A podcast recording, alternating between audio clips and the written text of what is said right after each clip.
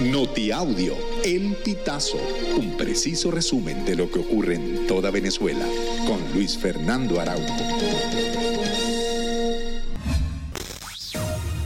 Amigos, bienvenidos a una nueva emisión del Notiaudio El Pitazo.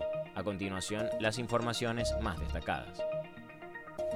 El rector del Consejo Nacional Electoral, Elvis Amoroso, informó este 3 de diciembre que en el proceso del referendo consultivo sobre el Esequibo se registraron 10.554.320 votos.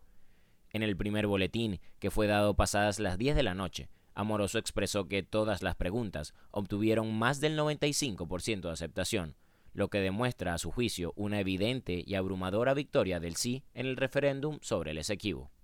La jornada del referéndum sobre el Esequibo transcurrió el domingo con centros de votación sin colas ni filas de electores en espera por participar en un proceso que el gobierno de Nicolás Maduro promovió con un despliegue propagandístico en diversos frentes y plataformas.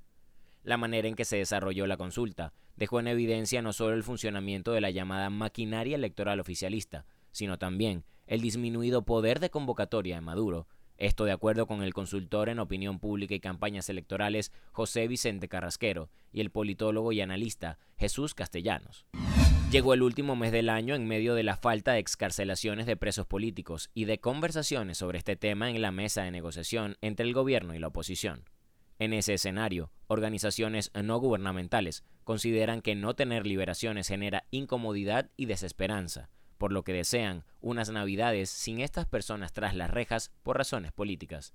En Venezuela hay 275 presos políticos hasta la fecha, de los cuales 147 son militares y 128 son civiles. De ese total, 137 fueron condenados y 138 no, de acuerdo con cifras de la ONG Foro Penal. La escasez de gasolina en los pueblos del sur de Mérida causa la pérdida de cosechas, incluso la muerte de personas que por no tener combustible en los vehículos no pudieron ser trasladadas a centros de salud. El alcalde del municipio Arzobispo Chacón, Omar Fernández, denunció que llevan meses en una crisis de combustible que ha provocado la pérdida de sus productos agrícolas. En esta zona no solo se necesita gasolina para el transporte de alimentos, sino que también se usa para mover tractores, motores de fumigar y cosechadores. Este lunes los navegantes del Magallanes y los tiburones de La Guaira protagonizarán el único juego de la jornada.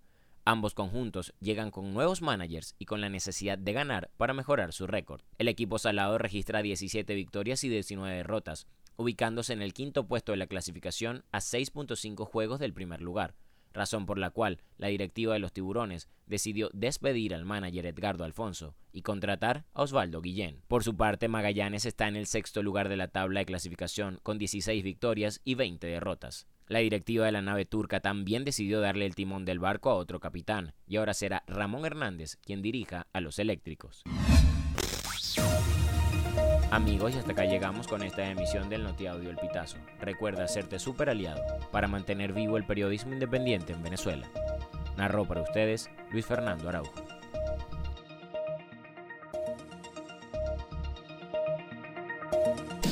Estas informaciones puedes ampliarlas en nuestra página web elpitazo.net. También recibimos tus denuncias vía SMS o WhatsApp a través del 0414-230-2934.